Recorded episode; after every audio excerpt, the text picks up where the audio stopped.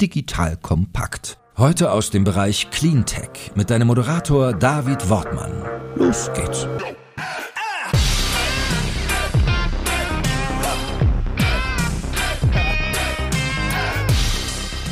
Hallo und herzlich willkommen bei einer neuen Ausgabe des Deep Dive Cleantech Podcast hier bei Digital Kompakt. Mein Name ist David Wortmann. Ich bin Gründer und Geschäftsführer von DW Eco, einer auf Cleantech spezialisierten Beratungsagentur für Politik, Kommunikation und Marktstrategien.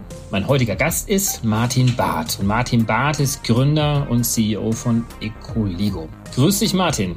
Hallo, David. So, bevor wir jetzt in die einzelnen Fragestellungen und Details eures Geschäftsmodells, eures Marktes hineinsteigen, kannst du mal ganz kurz vorab sozusagen deinen Pitch einfach mal geben. Was macht ihr eigentlich? Ja, wir bei Ecoligo finanzieren und betreiben Solaranlagen in Schwellen- und Entwicklungsländern. Und damit treiben wir die globale Energiewende voran.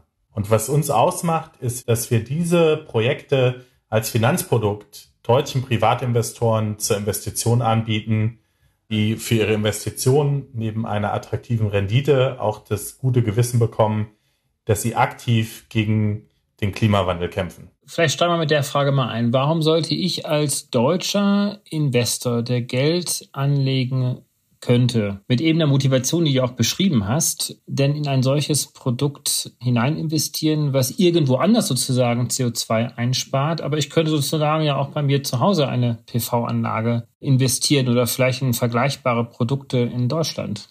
Das ist richtig. Die Motivation bei uns zu investieren ist eigentlich die, dass wir erkennen müssen, dass der Klimawandel ein globales Problem ist und dass wir dieser Herausforderung nur dann wirklich auch entgegentreten können, wenn wir auch global Lösungen anbieten. Und das Verständnis, dass wenn wir was in Deutschland tun, dass es eventuell nicht ausreichen wird und dass wir einfach dafür sorgen müssen, dass in Schwellen- und Entwicklungsländern eben auch nachhaltig gewirtschaftet wird und auch nachhaltige Infrastruktur aufgebaut wird. Hat es denn auch etwas damit zu tun, dass ich quasi pro eingesetzten Euro, den ich, weiß ich nicht, irgendwo in Kenia, in Tansania einsetze, über Projekte, die ihr baut, mehr CO2 einsparen kann, als wenn ich das in Deutschland tue, weil eben der Bau von Anlagen hier in Deutschland teurer ist als beispielsweise in diesen Ländern? Ja, das ist schon so. Das kommt aber aus zwei Effekten heraus. Zum einen sind die Kosten geringer. Das heißt, fürs eingesetzte Kapital kann ich mehr Kapazität bauen und dadurch auch mehr CO2-Emissionen einsparen. Und der zweite Punkt ist, dass die Kilowattstunden Strom bei unseren Kunden verdrängt werden, die aus dem Netz bezogen werden. Und da spielt der Energiemix eine wichtige Rolle. Und der Energiemix ist in Schwellen- und Entwicklungsländern sehr stark noch basierend auf fossilen Energieträgern, weshalb pro Kilowattstunde, die wir da einsparen an Strom durch die Solaranlage, auch der Gehalt der CO2-Emissionen deutlich höher ist, die wir einsparen. Und in Kombination ist es dann tatsächlich so, dass für meinen investierten Euro die eingesparten CO2-Emissionen in einem Schwellenland deutlich höher sind als bei der Solaranlage zum Beispiel in Deutschland. Dann lass uns doch einfach mal das ein bisschen plastischer beschreiben. In welchen Ländern seid ihr unterwegs und was sind das denn für Projekte, die ihr baut?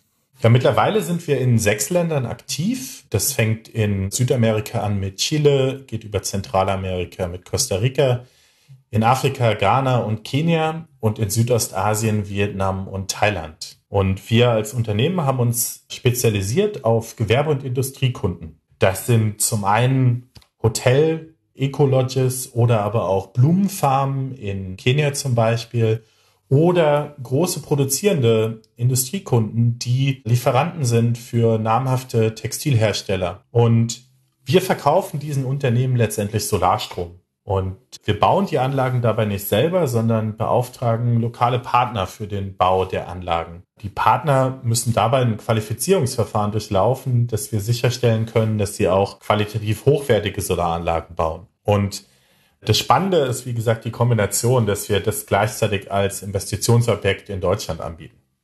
Diese Anlagen liefern Strom beispielsweise an eine Farm oder einen Hotelbetrieb. Ist denn diese Anlage dann in Eigentümerschaft eben dann dieses Betriebes dann auch oder gibt es dann eine eigene ja, äh, Gesellschaft, die diese Anlage betreibt und quasi über den Verkauf des Stroms dann die Anlage refinanziert? Also die Solaranlagen gehören letztendlich Ecoligo über unsere Tochtergesellschaften in den Ländern. Und wir haben 20 Jahres Stromlieferverträge mit den Hotels, den Farmen, den Industriekunden abgeschlossen. Und dadurch, dass wir der Besitzer der Solaranlage sind, können wir halt auch sicherstellen, dass Wartungen durchgeführt werden, dass die Betriebsführung in Ordnung ist, dass bei kleinen technischen Defekten auch sofort jemand vor Ort zum Projekt fährt und das Problem löst. Das heißt, ihr lasst diese Anlage durch regionale, lokale Handwerker, Installateure bauen, die einen Qualifizierungsprozess von euch durchlaufen, aber die Anlage selber ist in eurer Eigentumerschaft. Das heißt, ihr tretet letztendlich vor Ort als Energieversorger auf. Genau, richtig. Und sind denn diese Anlagen meistens dann auch direkt vor Ort, also sprich direkt bei diesem Hotelbetrieb oder bei dem landwirtschaftlichen Betrieb? Oder ist das dann ein Vertrieb, der dann über regionale Netze dann erfolgt? Nee, das sind meistens wirklich Anlagen, die entweder auf dem Dach oder einer frei verfügbaren Fläche direkt beim Kunde installiert werden. Das hat den Vorteil, dass die Anlagen auch geschützt sind weil sie auf dem Gelände des Kunden sind. Und wir haben keinen regulatorischen Aufwand, denn in diesen Ländern, in denen wir aktiv sind, ist das Stromnetz oft in der Hand eines staatlichen Energieversorgers. Und das Modell, was du beschrieben hast, bei dem man eventuell den Strom durch das Netz durchleitet und dann verkauft an Gewerbeindustriekunden, das ist äh, regulatorisch relativ komplex. Und unser Modell ist relativ einfach, weil wir den Strom direkt an den Kunden verkaufen und gar nicht in Kontakt kommen mit dem eigentlichen Stromnetz und mit dem Stromnetzbetreiber. Welchen Anreiz haben denn eure Kunden, euren Strom zu beziehen? Denn wenn ich das jetzt mal einfach mal pauschalisiert beschreibe, du kannst es auch gerne noch mal differenziert darstellen, müsste es ja so sein, dass sie wahrscheinlich dann einen Dieselgenerator vor Ort haben und dann bestimmte Energiekosten haben. Geht es dann rein darum, dann diese Kosten zu, zu unterlaufen, also günstiger zu sein, billiger zu sein? Oder gibt es dann auch andere Treiber, die euch dann die Möglichkeit geben, dort als Energieversorger aufzutreten?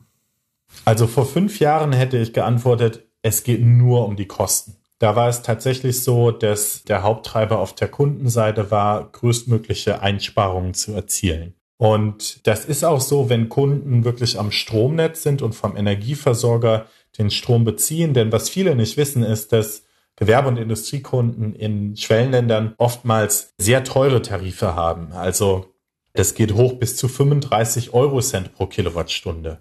Das ist natürlich im Vergleich zu Europa extrem hoch, weil in Europa die hohen Stromtarife eigentlich eher von den Privathaushalten getragen werden. Allerdings hat sich das auch ein bisschen gewandelt und in den letzten fünf Jahren ist es tatsächlich so, dass immer mehr Unternehmen ihre Produktion oder auch ihre Supply Chain nachhaltig gestalten wollen. Und als Konsequenz daraus ist eigentlich die Umstellung der Energieversorgung auf eine nachhaltige CO2-freie Energieversorgung der erste, der einfachste und der logischste Schritt. Und so ist es tatsächlich so, dass Unternehmen, die zum Beispiel an große Lieferanten liefern, also an große Unternehmen wie IKEA oder Nike, eine Verantwortung haben, ihre Produktion selbst klimaneutral zu gestalten. Und daher sehen wir mittlerweile deutlich mehr Anfragen von Kunden an uns, die aus der Motivation heraus handeln, diesen CO2-Fußabdruck zu verringern. Und meistens sind sie dann sehr überrascht, dass durch eine Solaranlage und den Stromverkauf auch noch Kosten gespart werden können. Du hast gerade gesagt, ihr konzentriert euch auf Gewerbeanlagen. Wie groß sind die Anlagen ungefähr? Also wir haben kleinere Anlagen von so 50 Kilowatt Peak. Das entspricht in etwa 40.000 Euro Gesamtinvestitionsvolumen. Und wir haben jetzt äh, mittlerweile auch große Anlagen gebaut, die sind so zwei oder drei Megawatt. Das sind dann so circa anderthalb bis zwei Millionen Euro Invest pro Projekt. Und mit so zwei Megawatt kann man schon eine ordentliche äh, Fabrik wirklich mit Strom versorgen, ja. Also das ist ja wirklich interessant, dass sozusagen die Corporate Social Responsibility der, ich sag das mal, westlichen Unternehmen, ist wahrscheinlich jetzt nicht nur Europa, sondern möglicherweise auch aus den USA heraus, dann äh, tief in die Wertschöpfungsketten hineingreifen und letztendlich dann die Produzenten vor Ort in Asien dann mit dazu motivieren, dann auf ökologische Stromproduktion umzusteigen. Ja, definitiv. Das ist aber tatsächlich auch erst ein sehr neues Phänomen. Also ich glaube wirklich, dass durch den Greta Thunberg-Effekt sehr viel dazu beigetragen wurde, dass dieser Druck auf Unternehmen, was Nachhaltiges zu tun und ihre komplette Wertschöpfungskette auch äh, umzustellen, dass der deutlich größer geworden ist. Jetzt äh, seid ihr nicht die Einzigen, die Solaranlagen baut, auch nicht in den von dir genannten Ländern. Wer sind denn da so eure größten Wettbewerber, beziehungsweise welche USP habt ihr den anderen gegenüber? Zur Finanzierungsseite kommen wir gleich noch. Da werden wir sicherlich gleich noch einiges äh, besprechen. Also die größte USP, die wir haben, ist die, dass wir extrem flexibel sind. Und das sind wir wegen der Finanzierungsseite, aber da können wir ja gleich noch mal kurz drauf eingehen. Und wir können unseren Kunden letztendlich ein Vertragsmodell anbieten, bei dem der Kunde wirklich das sich aussuchen kann, was er haben will. Also ich gebe mal ein Beispiel. Die Vertragslaufzeit kann sehr kurz sein. Das heißt, ein Kunde bezieht nur drei Jahre Strom von uns und ist danach Eigentümer der Solaranlage.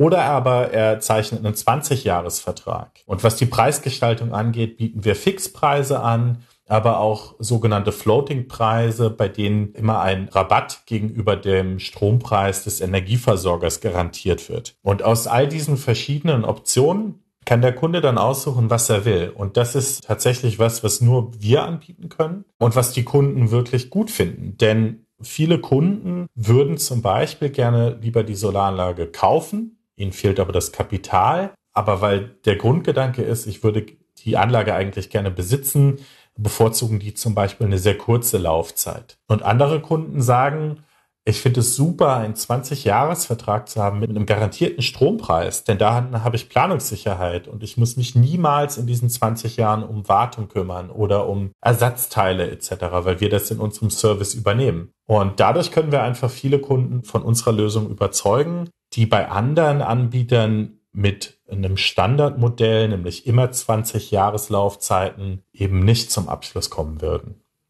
Gehen wir jetzt mal auf die Finanzierungsseite. Beschreibt uns doch mal, wie ihr das notwendige Geld einsammelt, um diese Anlagen zu bauen.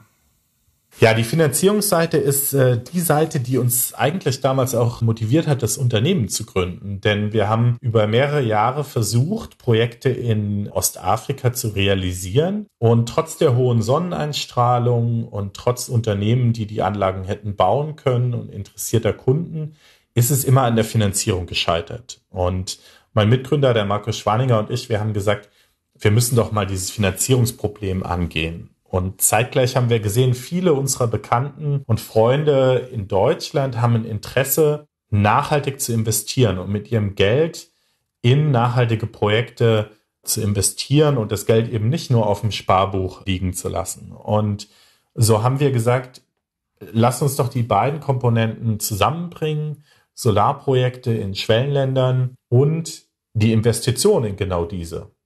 Und mit der Crowd-Investing-Plattform bieten wir letztendlich Privatinvestoren an, in diese Projekte zu investieren für eine feste Laufzeit und einen festen Zins. Und das ist möglich ab 100 Euro.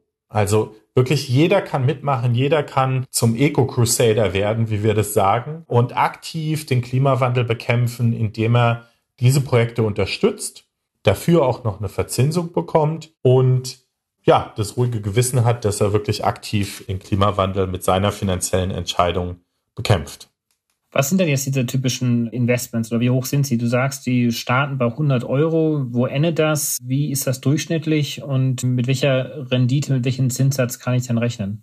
Also ab 100 Euro geht's los. Das Maximalinvestment ist für Privatpersonen 25.000 Euro pro Projekt. Und im Durchschnitt bieten wir eine Verzinsung an von 5,5 Prozent pro Jahr. Allerdings ist es in jedem Projekt unterschiedlich. Also das hängt damit zusammen, dass wir ja in jedem Projekt andere Kosten haben, das Projekt zu bauen. Wir haben in jedem Projekt einen anderen Tarif, den wir mit dem Kunde ausverhandelt haben. Und daraus resultierend ergibt sich halt für jedes Projekt auch ein anderes Risikoprofil und eine andere Verzinsung, die wir den Privatinvestoren anbieten können. Aber investiere ich jetzt in spezielle Projekte hinein oder sozusagen in einen Fonds, in eine so eine Art ja, Investmentsee und bekomme so eine Art durchschnittliche Rendite von euch, die sich dann leveraged und dann, wo die Risiken diversifiziert sind? Nee, es geht wirklich um ein konkretes Investment in ein konkretes Projekt, weshalb auch auf der Plattform wirklich jedes Projekt im Detail beschrieben wird mit den kommerziellen Konditionen, aber auch mit dem technischen Baupartner und dem Endkunde, so dass man als Privatinvestor wirklich ein rundes Bild vom Projekt äh, bekommen kann und auch genau weiß, dass sein Investment nur genutzt wird, um dieses eine Projekt zu realisieren. Ist das dann auch der Unterschied für mich als Investor zu einem ganz stinknormalen ETF, bei dem ich möglicherweise vielleicht sogar auch höhere Renditen ziehen kann, aber eben nicht so richtig weiß, wie und wohin mein Geld fließt, dass ich es bei euch eben ganz genau weiß und deswegen dann auch meine eigenen Risiken besser abschätzen kann und vielleicht sogar den Treiber noch habe, zu wissen, ich habe da ein ganz konkretes Projekt, was ich ganz klar auf der Landkarte verordnen kann sozusagen. Spielt das dann auch eine Rolle? Ja, definitiv. Also das ist wirklich, was uns äh, ausmacht. Wir haben auch Investoren, die uns anschreiben und sagen, hey, ich habe in dieses Projekt investiert, bin zufällig auch in Kenia unterwegs, ich würde das gerne mal besuchen.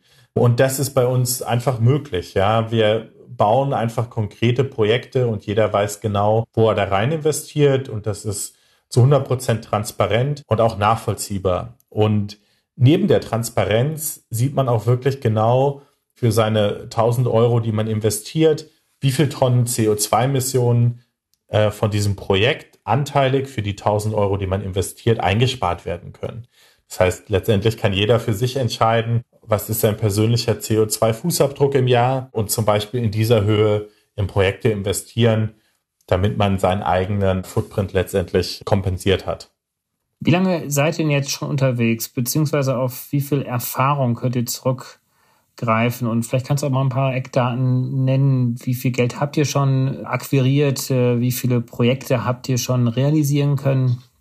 Ja, also wir haben das Unternehmen vor fünf Jahren gegründet. Allerdings haben mein Mitgründer und ich äh, davor in der gleichen Branche gearbeitet. Also ich habe die letzten 17 Jahre meiner Karriere in der Solarbranche gearbeitet und der Markus knappe zwölf Jahre in der Entwicklungszusammenarbeit beziehungsweise in Emerging Markets. Und als Ecoligo haben wir mittlerweile 84 Projekte umsetzen können. Das sind Projekte in sechs Ländern, wie wir gesagt haben. Und für diese Projekte haben wir 14 Millionen Euro an Kapital von Privatinvestoren eingeworben. Und davon 10 Millionen alleine im letzten Jahr. Was macht das in CO2 aus oder in Megawatt? In Megawatt sind es circa 30 äh, Megawatt an installierter Leistung und das entspricht circa 445.000 Tonnen CO2-Emissionen, die vermieden werden über die Laufzeit der Projekte.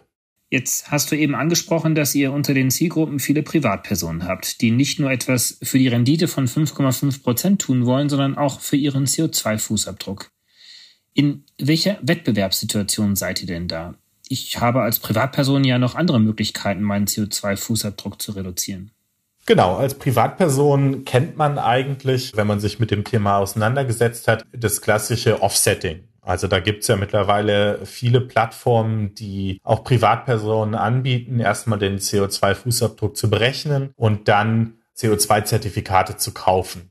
Der Nachteil daran ist natürlich, dass ich die Zertifikate kaufe und mein Geld letztendlich getauscht wird gegen die Zertifikate, ich aber keinen Return bekomme.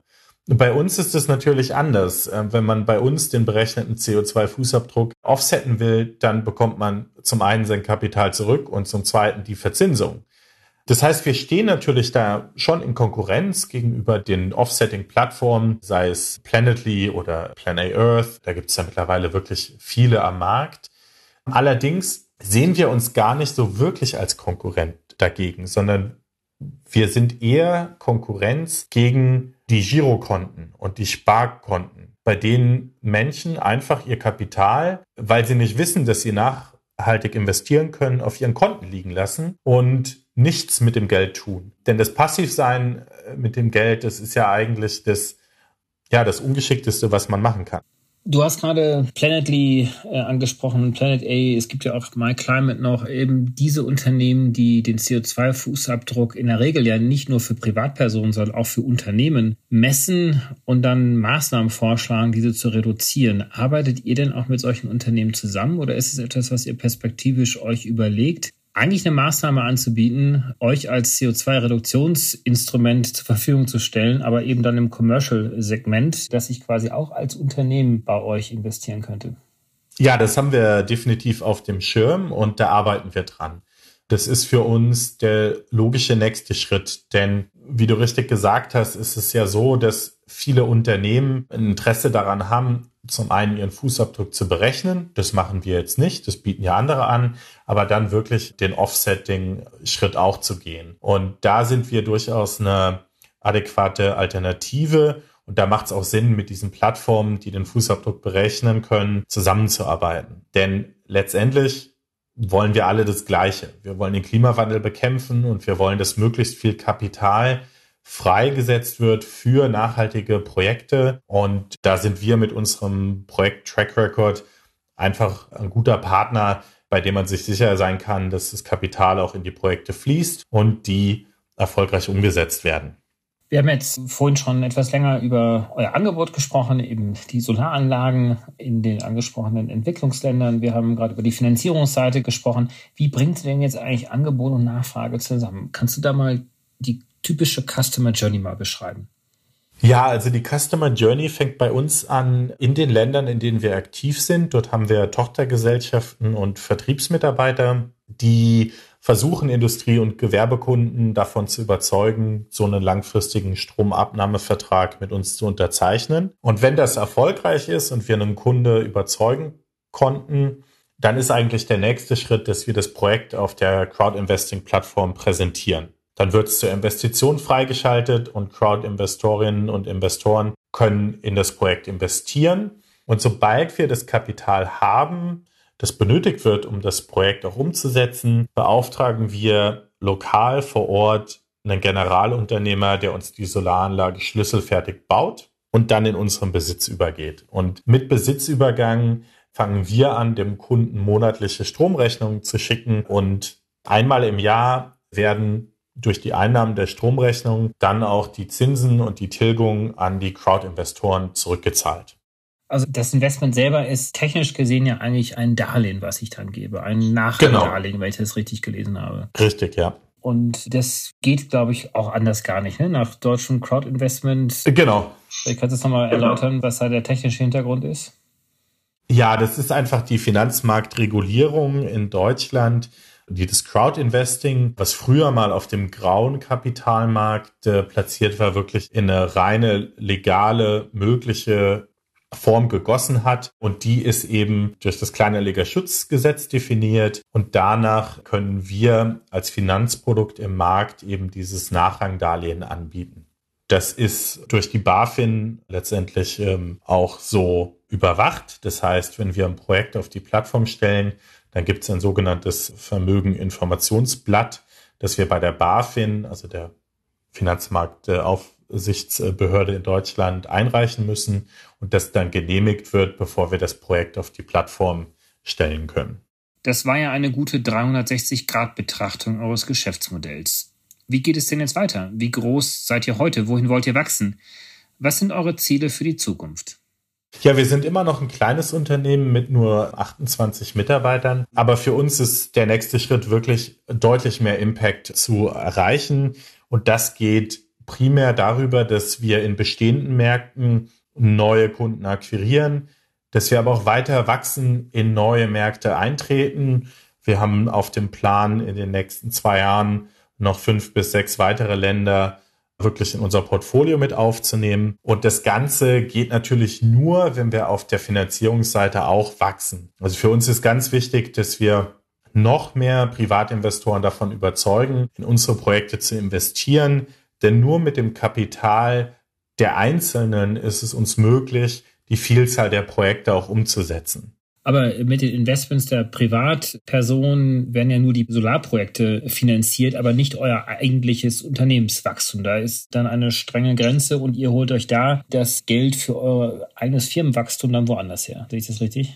Genau, richtig. Da ist eine strenge Grenze. Also das Kapital der Privatinvestoren geht wirklich nur in die Projekte und wir finanzieren unser Unternehmenswachstum mit Wachstumskapital. Das heißt, wir gehen an Venture Capital Investoren, an Family Offices, an, an Nachhaltigkeitsfonds heran und überzeugen mit unserer Geschäftsidee und sammeln letztendlich Kapital ein zum Wachstum. Wie ist denn eure aktuelle Gesellschafterstruktur? Beziehungsweise hattet ihr jetzt auch Investitionsrunden oder stehen einige noch bevor? Also wir sind seit Unternehmensgründung vor fünf Jahren mit zwei Finanzierungsrunden bisher ausgekommen. Das war eine Business Angel Runde 2017, ein Jahr nach Gründung und eine Series A, die wir 2019 abgeschlossen haben, über zweieinhalb Millionen Euro. Und wir befinden uns aktuell in der Series B, in der wir bis zu 10 Millionen Euro an Wachstumskapital einsammeln. Und zu den Gesellschaftern kannst du was dazu sagen, wer dabei ist? Ja, also in der Business Angel Runde waren sehr viele Einzelpersonen aus der Energiebranche, zum Beispiel der ehemalige Geschäftsführer der E.ON Deutschland, und der ehemalige Geschäftsführer von Rolls-Royce Deutschland, die mit investiert haben, aber auch ein EY Entrepreneur of the Year, der selbst ein erfolgreiches Technologieunternehmen aufgebaut hat. Und dann haben wir noch InnoEnergy als großen Shareholder mit drin das ja als europäisches Investitionsvehikel aufgesetzt ist, um Cleantech-Startups zu unterstützen. Ja, InnoEnergy ist ja auch sehr rührig ähm, in vielen Startups unterwegs im Cleantech, im Energiebereich. Ich würde ganz gerne noch mal so ein bisschen zum Ende unseres Gesprächs äh, über den politischen Rahmen sprechen. Der ist ja doch immer sehr stark, zumindest für viele Geschäftsmodelle im Cleantech-Bereich, ja ausschlaggebend, entweder als Chance oder als Risiko. Wo seht ihr denn hier Chancen auch beispielsweise auf europäischer Ebene, auf deutscher Ebene? Habt ihr das Gefühl, da wird genügend getan im Bereich erneuerbare Energien? Die Finanzierungsregulation spielt bei euch ja dann auch nochmal eine gesonderte Rolle. Oder gibt es da irgendwie einen Katalog, den ihr hättet an Wünschen? Bald stehen ja auch Wahlen an in Deutschland. Wie stellt sich das Feld für euch dar?